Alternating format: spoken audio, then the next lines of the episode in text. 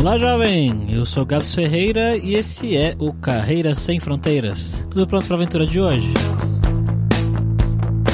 E hoje nós vamos pela primeira vez para a Ucrânia, um país do leste europeu que eu tenho muita curiosidade de conhecer. A gente vai conversar com um cara que é de Curitiba e se mudou lá para Kiev faz um tempo. Ele tem uma parte da família ucraniana e diz ele que Kiev não é tão diferente de Curitiba. Será que é mesmo? Vamos ouvir então e ver o que ele tem de legal para contar pra gente.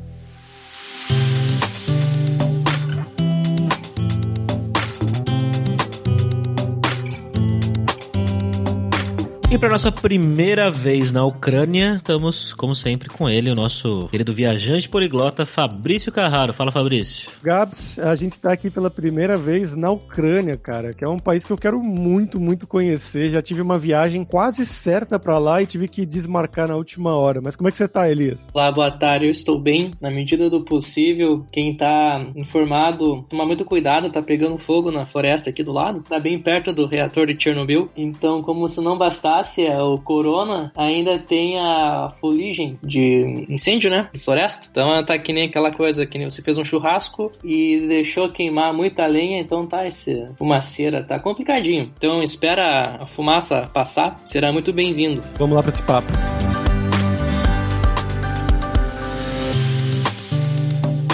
Galera, como sempre, só o nosso jabazinho inicial aqui que o podcast Carreira Sem Fronteiras é oferecido pela Alura Língua, cursos online de idiomas, que eu, Fabrício Carraro, ajudei a desenvolver com métodos que eu utilizei e utilizo para aprender idiomas como francês, italiano, russo, polonês, grego, alemão e assim por diante. E lembre-se que o ouvinte do Carreira Sem Fronteiras tem 10% de desconto em todos os planos, para você estudar todos os níveis de inglês e espanhol com a gente pelo mesmo valor. Então vai lá em aluralingua.com.br barra promoção barra carreira e comece a estudar com a gente hoje mesmo.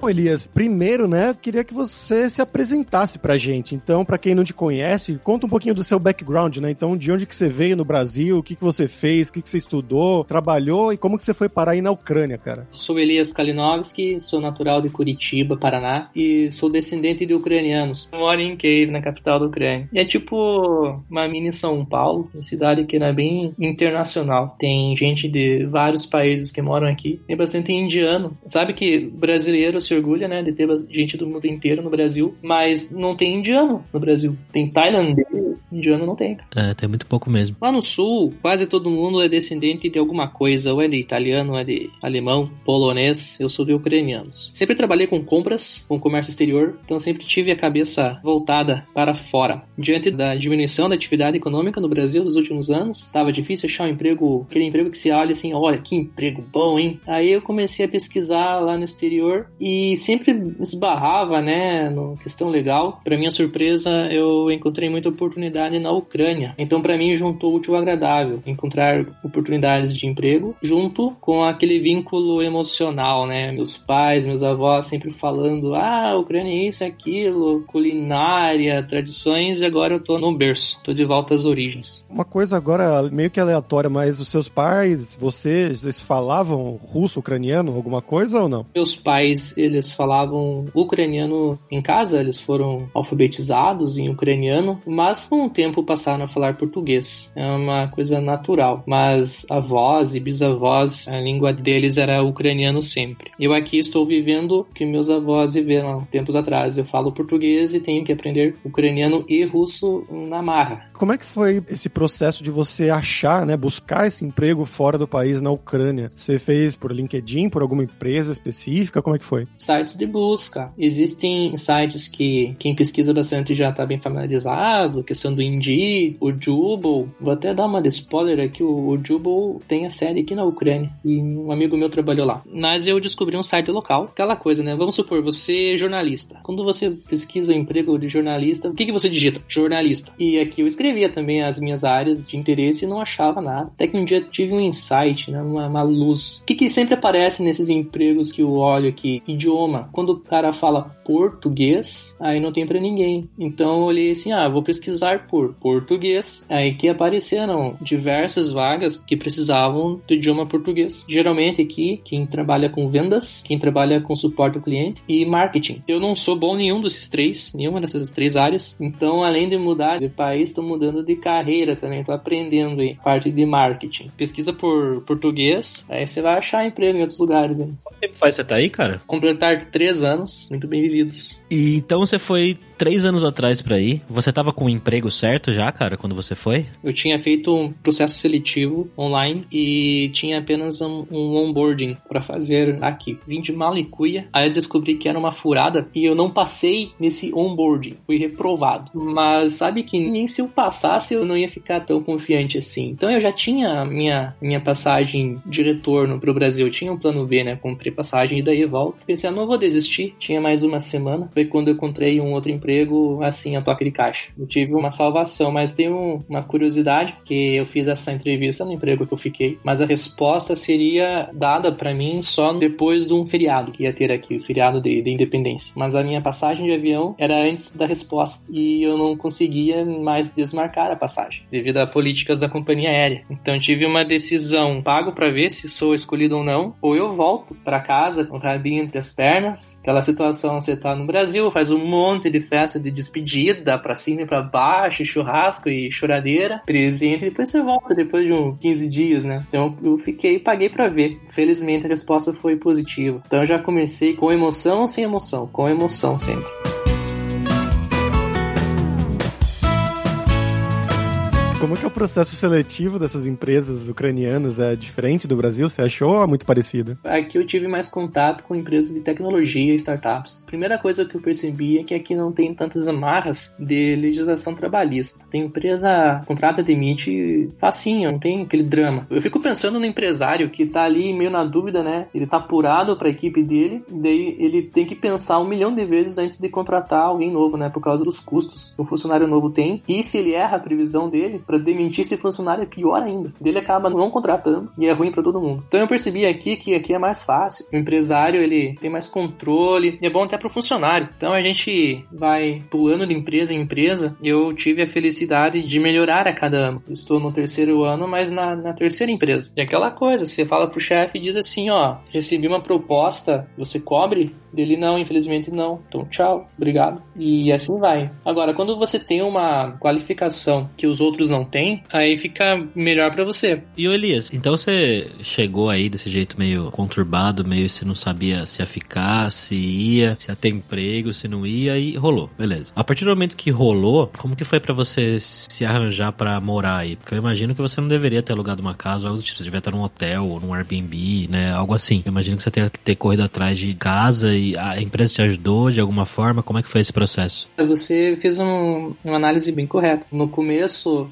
foi conturbado, sim. Fiquei hospedado num hostel e depois sozinho conseguir alugar um apartamento. Mas as empresas que contratam estrangeiros geralmente tem mais de um estrangeiro e eles se ajudam. E eu estou na capital da Ucrânia. E aqui tem bastante imigrante interno também, né? O povo que vem do interior. Como é caro o imóvel, prática bem comum é dividir apartamentos. Todo mundo que vem, seja migrante, seja imigrante, eles se encontram, tem grupos de discussão aí, Facebook, seja lá o que for, e eles acabam se achando, ó, oh, tem aqui um quarto, vamos dividir, todo mundo assim, com a mesma intenção, sabe? Gente que quer trabalhar, gente que quer gente séria. Então pode ter lá um indiano misturado com, sei lá, com um alemão e sempre dá bom, né? As pessoas estão alinhadas no mesmo objetivo. Eu acabei ficando sozinho, que depois que eu consegui um kitnetzinho bem, bastante chamego, sei lá, eu gostei de morar sozinho. Era burocrático para conseguir alugar um apartamento sozinho aí? Tem muito malandro nesse mercado de imóveis, então eu acabei me dando mal, mas depois eu descobria o certo. Outra diferença no Brasil, o Brasil é bastante regulado, tanto para quem aluga quanto para quem é proprietário, tem segurança. Aqui na Ucrânia, alugar apartamento é que nem vender pão quente. Você vê um anúncio, não tem aquela coisa de, ah, deixa eu ver esse imóvel, ah, vou pensar, fica namorando, namorando. Aqui não, se você viu o imóvel com o agente né, imobiliário. Gostou? Já tem que pagar. Que se você não pagar, dali três horas vem outro e pega. E tem muito anúncio fake também, pega trouxa. Um golpezinhos, né? Uns golpes, ah, quer ver o imóvel? Então deposita aqui na minha conta. Aí você chega lá, não é nada disso, né? E tem é, outras versões. Eu peguei um desse em São Paulo, cara. Sério? Olha, então. Eu não cheguei a cair no golpe, mas era uma época que eu tava procurando apartamento e tinha um que era lindo, maravilhoso e por um preço bem acessível. Assim, não era muito abaixo dos demais, mas era um pouco abaixo e maravilhoso, realmente. E aí você manda um e-mail pra pessoa: ah, não, porque eu estou na Inglaterra, teria que mandar a chave, porque não sei quem cuida, minha filha estudava e eu quero me livrar desse apartamento aí, blá blá blá. É uma historinha, e aí você manda um dinheiro pra uma conta e você nunca vê de novo, né? E aí nesse processo eu vi uma reportagem exatamente sobre isso. Aí eu falei, filho da mãe.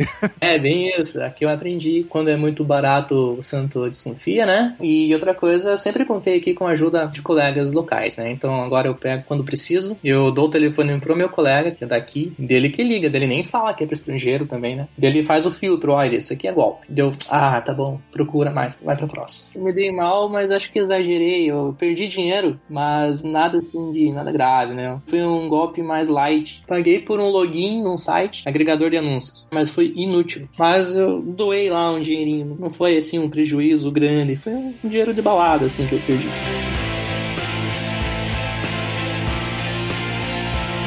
E você foi para aí, né? Você foi sem falar a língua, esses empregos, pelo que você disse, era para trabalhar em inglês e português ou só em português? Como é que é a comunicação com os seus chefes, por exemplo? Em inglês, quando olhar assim a pessoa que está procurando sair do país, né? Sempre vai achar um emprego numa empresa que a língua do escritório é o inglês. Então isso aconteceu comigo, sempre falando em inglês e operacionalmente falando em português, seja com clientes, seja no fornecedores, né? Mas a língua assim com colegas inglês. Agora, da porta para fora da empresa, aí você tem que falar a língua local. Eu já tinha uma base do idioma ucraniano que aprendi em Curitiba, então ali o nível de sobrevivência na selva eu, eu consigo. O problema é a pessoa responder alguma coisa. Daí eu, puxa, eu aprendi um macete, né? Eu chego assim e falo, sou turista. E daí eu falo o que eu consigo falar. Porque se eu chego já, né, com muita confiança, e eu tenho cara de ucraniano. Eu sou polaco azedo, como dizem no sul. Então a pessoa olha para mim, ah, então a pessoa continua falando, eu olho assim, putz, desculpa, não entendi. Daí a pessoa fica assim, indignada. Como que você não entendeu? Então eu já falo, sou turista. E falo assim, meio que de propósito, que nem, que nem um bêbado. Daí a pessoa, ah, legal. English, né? Daí tá bom, vai pro inglês. Daí nisso eu fiquei meio spoiled, né? Tá bom, fala inglês. Inclusive, depois da nossa conversa aqui, eu vou ter uma aula de russo online. Relativo a isso, então, para algum brasileiro que se interesse, né, de talvez pense em ir para a Ucrânia para trabalhar e no futuro, para dar mais medo ou talvez tirar um medo. Na sua visão, eles falam inglês num nível relativamente bom? Dá para se virar na rua para você morar aí falando em inglês, vivendo a sua vida em inglês, ou é muito difícil? E a segunda pergunta é: você acha que eles falam mais aí em Kiev é ucraniano ou mais russo? Dá para se virar com inglês e deixar para aprender o idioma aqui, né, ucraniano-russo, não tem problema não. Detalhe, apenas nas cidades mais internacionalizadas, né, Kiev, capital, tem outra cidade lá no perto da Polônia que se chama Lviv, também falam bastante inglês lá, tá virando polo turístico. Aí tem outras cidades que tem mais empregos em área de TI, mas não se fala tanto em inglês. A pessoa ia se sentir perdida. Mas Kiev e Lviv podem falar só inglês, não tem problema não. Em Kiev fala-se mais o russo, que acontece, tem muito falante nativo de ucraniano, que tem gente do país inteiro. Só que assim, o, o cara que fala ucraniano, para facilitar as coisas, ele já pega e fala russo. E daí todo mundo se entende. Mas eu, eu sou meio teimoso, eu pego e falo ucraniano, a pessoa fala comigo em russo, no cabeleireiro é engraçado, a senhorinha lá me cortando o cabelo. E, e curiosa para saber. Ah, Elias, mas de onde você é? Isso, aquilo. E sempre perguntando em russo. Aí eu respondo em ucraniano. E assim vai. É engraçado isso. Imaginei, sei lá, no Brasil, você conversando com um argentino lá em Santa Catarina, lá numa praia. E a conversa vai embora. Porque o povo é meio duas línguas, né? Fico falando em inglês. Tô falando inglês mal porque eu tô pegando o jeito deles de falar inglês. É que nem brasileiro, né? Brasileiro entende brasileiro falando inglês, né? Então eles têm o jeito deles de falar inglês. Eu tô desaprendendo tudo. Em vez de aprender uma língua. Esse sotaque continua, né? Sotaque do sul, este não perco. Ó, morei no Rio de Janeiro já, foi um test drive antes de vir pra Ucrânia e não perdi o jeito, cara. Ganhei a malandragem. Eu sou do sul, morei no Rio de Janeiro. Cara, que diferença. E aqui na Ucrânia eu me sinto mais, mais em casa, porque é bem parecido com o sul. Questão do povo, né? O povo não tá nem aí. Lá, lá no Rio de Janeiro, eu parava no semáforo lá e o cara olhava assim para mim. Ah, é? tu é do Sul, né? Sou. Gostei muito do Rio, gostei muito, mas era muito diferente. Então, no Rio de Janeiro eu tinha o tal do homesick e aqui eu não tenho. Eu entendo. Eu quando vou pro Rio também, é, gosto bastante do Rio, mas eu, eu sinto bastante a diferença no, no jeito das pessoas, é, é bem diferente. É realmente bem diferente. Americanos que firma Transceptor Technology приступила к производству компьютеров «Персональный спутник». Vamos então agora para o nosso momento viajante poliglota aí com o nosso amigo Fabrício Carraro, que já deu spoiler no início do episódio aí, que não conhece a Ucrânia ainda, Fabrício. Então o que, que você tem para trazer pra gente da Ucrânia, cara? Exatamente essa cidade, Lviv, que o Elias comentou, era a cidade que eu ia visitar, na verdade, porque eu tava na Polônia ali, na parte leste, sudeste, meio da Polônia, e é bem perto, na verdade, para ir para Lviv. Acho que era quatro ou seis horas de carro carro, alguma coisa assim. E aí no final tive que cancelar, mas a próxima vez, ou uma das próximas vezes que eu for pra Polônia, pretendo fazer esse pulinho ali na Ucrânia para conhecer um pouco. Falam que ele vive é linda também. Mas na parte cultural, eu vou ficar com uma óbvia e duas menos óbvias hoje de dicas de filmes para vocês, filmes e séries, na verdade, né? A primeira óbvia, que é Chernobyl, essa série da HBO, né? Espetacular, quem não assistiu, recomendo muito, muito, muito mesmo. É muito, muito bem feita realmente, contando a história, né, do acidente nuclear que isso aconteceu lá em Chernobyl, então foi bem legal, recomendo muito para quem assiste. Acho que tem seis episódios, se não me engano, essa série, é uma minissérie, né, na verdade. E as duas outras menos óbvias, uma é um documentário da Netflix sobre o começo daquela rebelião que aconteceu em Kiev, em parte da Ucrânia, né, contra o presidente, que um presidente era mais a favor da Rússia, mas o povo queria uma legislação um pouco mais perto da Europa, da União Europeia, e aconteceu essa meio que guerra civil, entre aspas, eu não sei se eu posso chamar de guerra civil, mas aconteceu muitas manifestações e brigas entre os dois lados. E o documentário é na Netflix, se chama Winter on Fire. É assustador você assistir, eu recomendo muito também. Eu assisti por acaso, falei, ah, que legal aqui sobre a Ucrânia, né, sobre isso que tá acontecendo. Eu queria ver, eu fiquei realmente em choque assistindo, porque é um filme de ação acontecendo, só que é real. Então você vê, você fica realmente assustado, e é uma coisa que eu recomendo bastante vocês assistam. Winter on Fire. E a terceira dica, essa menos óbvia ainda, é o novo presidente da Ucrânia, para quem não acompanha política internacional, ele se chama Volodymyr Zelensky e ele era, na verdade, um ator, um ator de série de comédia. Era como se fosse, não sei, o Leandro Hassum da Ucrânia e ele fazia uma série que ele era o presidente, ele era um professor de escola que virava o presidente porque um vídeo dele viralizava no YouTube, uma coisa assim. É uma série de comédia mostrando, né, como ele se adaptando para ser presidente com tudo isso. Se chama Servo do Povo, a tradução, né, o Servant of the People em inglês, e o nome em russo seria Sluga Naroda, ou Sluha Narodu em ucraniano. É uma série de comédia, eu acho que vai ser difícil encontrar com legendas em português, mas com legendas em inglês dá para encontrar. Tem no YouTube, se não me engano, para você assistir, e para você ver quem é esse cara, né, que fazia uma série de comédia, um comediante da Ucrânia que virou presidente e é o atual presidente do país hoje em dia. Então aí as minhas três dicas culturais aqui sobre a Ucrânia. E você, Elias, você tem alguma dica cultural ou coisas que você gosta de fazer por aí em Kiev? Paz, o Sluhanaroda é muito engraçado, tá? Eu vi o comecinho só do primeiro episódio, mas é o humor deles, tá? Pra quem está na Ucrânia, assim, de passagem, compensa muito atividades ah, em teatros, concertos musicais. Por exemplo, exemplo, quem gosta de música clássica, de balé, ópera, eu fui aqui na, na Ópera de Cave, que é um prédio inaugurado no ano 1900. 1900, só isso, prédio, e é super barato, né? Eu assisti uma ópera de um compositor ucraniano, história com tanto de comédia, e é muito barato porque é subsidiado pelo governo. Então compensa. Você olha assim, teatros lindos e produções muito boas. Na parte de música também. Aqui também tem bastante concerto de músicos do momento, né? Os famosinhos Quanto mais gente no palco, mais barato fica o ingresso, né? Esses grupos de música clássica aí. Então compensa. Tem bastante museu, aqui também um museu ao ar livre, essa cidade, aqui, esse país. Tem bastante história para contar. Quem tá fora do país e quer ver uma coisa assim também por YouTube, uma questão de vídeos, a Ucrânia tá melhorando a cada ano a produção de filmes. Eu não sou muito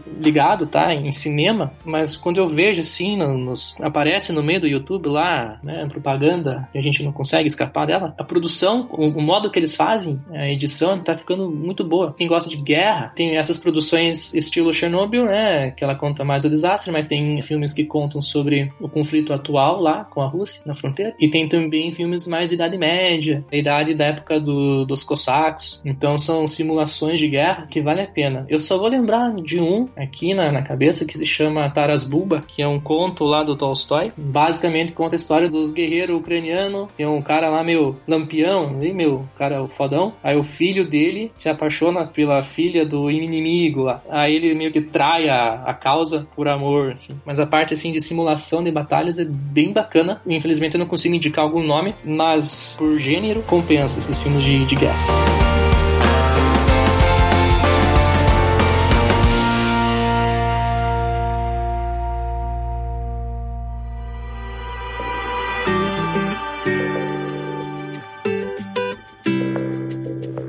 Cara, como é que foi o início aí para você fazer amizade com as pessoas, criar um, um, um, círculo de pessoas próximas? Ou você já conhecia alguém aí? Não sei se você tem parente aí ou, ou, ou pessoas conhecidas. Como é que foi isso? Conhecia ninguém e começou no do trabalho mesmo, né? Isso até que foi uma facilidade, porque tinham outras pessoas na mesma situação que a minha. Tinha outros estrangeiros, né? Eles falam que os foreigners. Então a, a gente acaba se unindo. Tanto é que é, hoje, depois de, de, três anos, tenho lá aquele grupo de amigos que éramos apenas colegas de, de trabalho. De um grupo de dez pessoas, apenas dois continuam na mesma empresa. Os demais foram saindo, foram pegando outras empresas, outros trabalhos. Mas mantivemos unidos. Então é assim, né? Você acaba primeiro fazendo amizade com quem é igual a você, igual na, na situação. Então temos lá o grupo lá com tudo que é estrangeiro, mas todo mundo querendo desbravar o país, né? E vem normalmente, naturalmente, vem aparecendo os locais, né? As pessoas locais que também olham assim, pô, esses caras aí, o cara deixou o país dele para vir morar aqui na Ucrânia. Ah, não, esse cara tem uma coisa. E daí acaba virando amigo. Vizinho, vizinho já não posso dizer muita coisa porque eu carrego o estereótipo tipo curitibano, que a gente não fala com vizinho nem no elevador, eu não sei, né? A gente não fala com vizinho. Tem até piadinha, né? Quando vê a coisa de, de isolamento do corona, o curitibano adorou, né? A gente não é muito.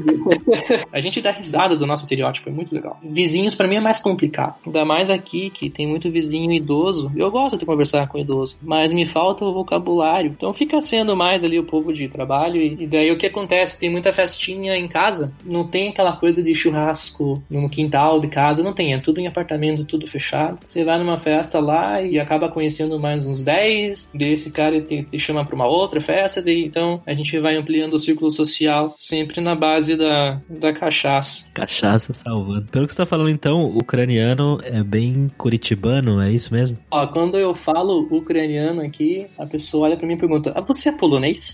e várias vezes. Então eu descobri que eu tenho um sotaque polonês quando eu falo ucraniano. Com que idade que você foi para aí, cara? Não faço pergunta difícil difícil, cada ano que passa é difícil fazer conta. Eu acho que eu tinha 30 31 ou 32. Bacana, então. Então o pessoal que tá falando que, ah, não, isso só pode ir para fora quando é muito jovem, senão não faz sentido. Aí, ó, uma prova do contrário. O cara tá três anos lá na Ucrânia e foi com 31, 32. Tem nada a ver. A gente já conversou com várias pessoas aqui que foram até com mais idade para fora, né, Fabrício? Exatamente, exatamente. Então não tem esse preconceito. A idade realmente não importa. O que importa é que fase você está da sua vida, porque mudar de país é se troca tudo. Então se você tem algum assunto não terminado no país de origem, então não é mora boa. O que, que é isso? Ah, eu tenho lá, eu tô fazendo faculdade, espera terminar. Tô pagando lá um financiamento, termina de pagar. Eu vim quando tinha tudo pago, tudo terminado já, tudo encerrado. Você comentou sobre aí, o conflito né, no, no leste da Ucrânia, lá na área de Donetsk, Lugansk. Como isso afeta a vida de alguém que mora em Kiev aí? Ou não afeta absolutamente em nada? Eu morei perto da estação ferroviária central. Então, a única forma que afetava, assim, é quando eu passava pela estação estação de trem e encontrava com os soldados indo e vindo do front. Isso é forte, sabe? Você vê assim a, a expressão da pessoa, né? Para os dois, quem tá indo, quem tá vindo, a expressão tipo dói um pouco. Mas em termos práticos, a área ocupada em si ela é relativamente pequena. Temos cidades ali que estão a 300 quilômetros do front e também são seguras. Elas que recebem feridos quando tem, mas hoje em dia aquilo lá tá meio tá assim, sabe? Ninguém quer desarmar, mas também ninguém vai embora para casa. De vez em quando dão umas estilingada pra cima e pra baixo. Mas no, dia a dia, até a economia do país tá crescendo. Não tem assim receios, tá? Vida segue. Elias, vamos falar sobre dinheiro, cara. Eu queria que você contasse um pouquinho pra gente como que é a questão de salário aí. Óbvio que a gente não quer que você fale quanto você ganha, mas conta pra gente como que é a qualidade de vida com o que você ganha aí, comparado com o que você ganhava e como vivia aqui no Brasil. Primeira coisa que a gente olha assim, a gente procura ver, ah, quantos que dá isso aqui em reais, né? Mas o custo de vida é mais barato. Se eu pego aqui meu salário em, em moeda local. E se for para morar no Brasil, eu tô ferrado, não, não dá. Mas o contrário é bom daí. Aqui tem coisas que são muito mais baratas do que no Brasil, principalmente alimentos. Alimentos é. Eu não vou negar, eu gosto de uma cervejinha. E aqui é. Tem vezes que cerveja é mais barato que água. E cerveja boa, cerveja muito boa. E restaurantes, você vai restaurantes, sempre, até o mais simples restaurante, ele é bem caprichado. Você paga a conta sorrindo, não tem problema. Transporte público é barato, Uber barato, aluguel aluguéis segue a regra de mercado, né? Localização. Mas em geral os custos são mais baratos, mas o salário também, o salário bruto também ele vai lá para baixo. É o grande diferencial é você conseguir aí um emprego nas áreas que pagam bem. O que, que é a área que paga bem na Ucrânia? Ah, quem lida com tecnologia, advogado também, mas advogado não ganha dinheiro no mundo inteiro. Só escolher o caso mais, mais frutífero. Mas dá para viver bem, sim, tô conseguindo fazer um pé de meia. Agora tenho colegas brasileiros aqui e, e o que acontece, né? Se olha aqueles, ah, sou baladeiro, ah, acaba gastando tudo embalado. É, pelo que você tá falando, parece ser um lugar legal para ir passear, né? Olha, é sim, é sim. Uh, veja bem, se você vem procurando no verão, nós temos o rio Dnipro que cruza a cidade. Esse rio ele tem praias, tem ilhas. Em, em que capital da Europa você toma banho de rio no meio da cidade? E a margem do rio é toda floresta. Tem essas ilhas fluviais, tem as baladas na ilha. E putz, é muito bom.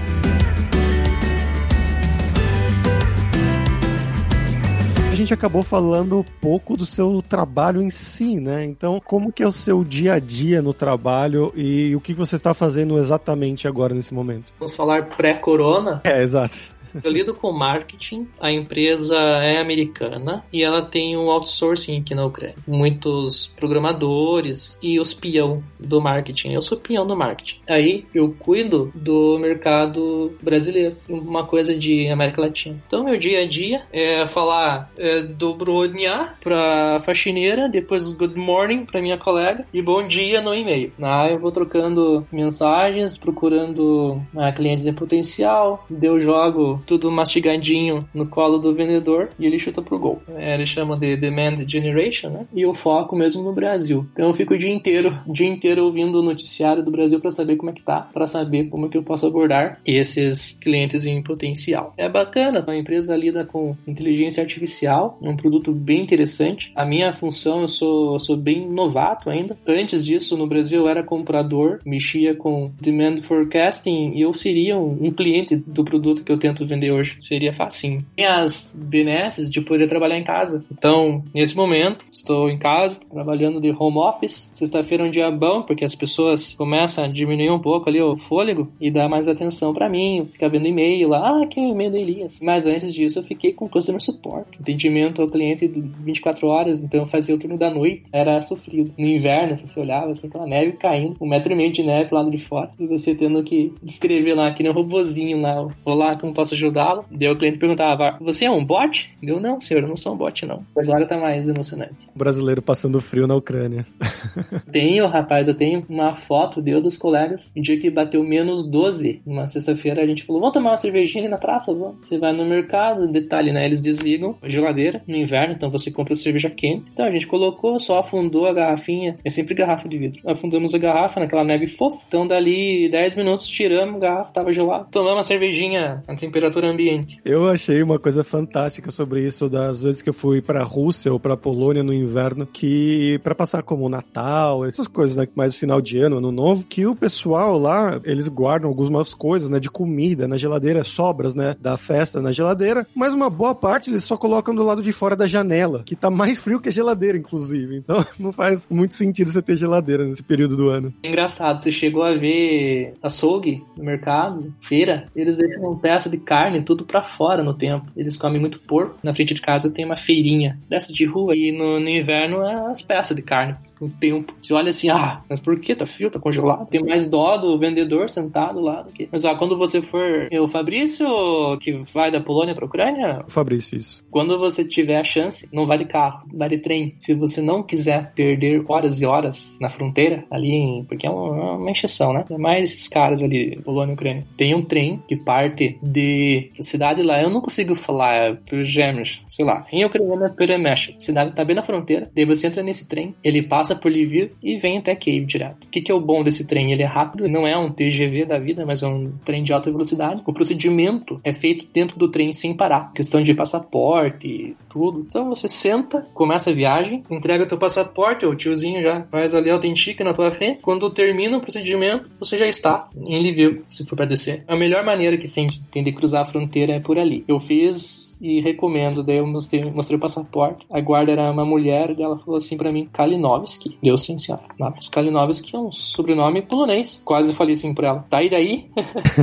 Sou brasileira, meu passaporte é brasileiro. E, pô. Daí ela olhou assim, ah, você entrou na Ucrânia por avião, ali viu no carimbos. Ai, meu Deus do céu, né? Queria como que eu fosse nadando. Dessa mantive a calma. Aprendi que quanto menos falar, melhor, né? Mas foi engraçado. Ela falou, Kalinowski é polonês. Sim, senhora. É, mas eu sou brasileiro, ó. Ó, ó ali, ó, ó. Brasileiro dica aí para quem, quem vai fazer esse mesmo percurso que eu no futuro. Okay, we've had a problem here. Uh, Houston, we've had a problem. Oh, no! Bom, Elias, e agora é hora do perrengue, que a gente vai pedir para você contar alguma história engraçada, gafe, mico, não importa, que tenha acontecido com você nesse período aí fora do país, cara. Passei um, um perrengue bem complicado no, no comecinho. Uh, entrei com visto de, de turista, vale por 90 dias corridos. A empresa falou, Elias, vamos regularizar você aí, você tem que sair da Ucrânia, vai para qualquer lugar aí que você queira. Martela lá um novo visto e a gente faz o processo aqui. Peguei um trenzinho foi pra Polônia, parou na fronteira. Daí o fiscal olhou assim falou: O senhor tá overtime, passou do, do, dos 90 dias. Eu não, então na minha cabeça que eu fui, eu fui bem errado. Eu pensei três meses, mas não 90 dias corridos. Eu pensei que era três meses. Então, por conta disso, eu tava, tinha passado já uns três dias ou quatro dias. Eu fiquei de castigo lá na estaçãozinha da fronteira. Um fiscal é, carimbando o passaporte do trem inteiro e eu sentado lá. Então ele queria. Eu sabia que eu tinha uma multa, mas eu não lembrava qual era o valor. Então, no fim das contas, eu acabei acabei morrendo lá com uns 200 dólares, enquanto o valor verdadeiro seria uns 15. Então isso fez falta, rapaz, isso fez falta. E depois que eu paguei, coincidentemente era uma outra, era uma moça. Ela começou a puxar a conversa. Ela falou assim: Ah, sabia que você é parecido com Tom Cruise? Deu só pensei, aham, agora que você tá rica aí, vai fazer um churrasco com o povão, agora eu sou Tom Cruise. Foi um belo chaveco, eu diria. é, é, nave, mas eu tava muito, muito irritado.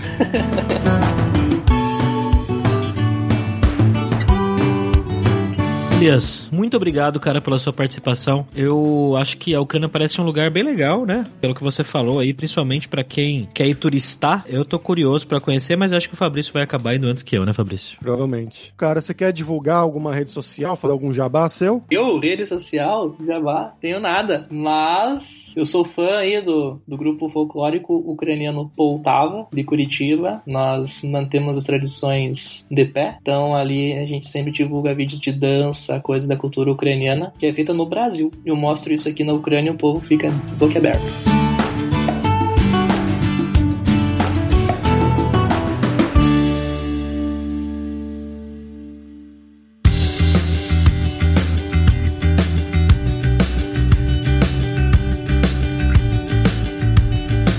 Pessoal, por hoje é isso. Dziakuyu pela sua audiência. E se você gosta do Carreira Sem Fronteiras, recomende para cinco amigos, para nossa comunidade crescer sempre cada vez mais. E entre no nosso grupo do Facebook, o Carreira Sem Fronteiras, para você ter mais dicas sobre empregos, o mercado de trabalho no exterior, tecnologia e também sobre a língua inglesa, talvez o russo, ucraniano, quem sabe. E não deixe de conhecer a Lura Língua para você reforçar o seu inglês e o seu espanhol e dar aquela força, tanto no seu currículo quanto na sua vida profissional. Algo que o Elias citou bastante, né? Que ele trabalha em inglês, que dá para se virar lá na Ucrânia em inglês, mas também o português para ele foi um asset, né? Na hora de ser contratado. Talvez o espanhol também possa ser um asset ainda maior. E só lembrando que o 20 do Carreira Sem Fronteiras tem 10% de desconto em todos os planos. Então vai lá em aluralingua.com.br barra promoção barra carreira e começa a estudar com a gente hoje mesmo. Além também, é claro, da alura.com.br que tem mais de mil cursos de tecnologia, tanto nas áreas de programação, de marketing, que é a área do Elias, design, business, soft skills, cursos de como você criar o seu currículo em inglês ou em espanhol para mandar para o exterior. Então, com certeza vai ter o curso para você. Então, pessoal, até a próxima quarta-feira com uma nova aventura em um novo país. Tchau, tchau.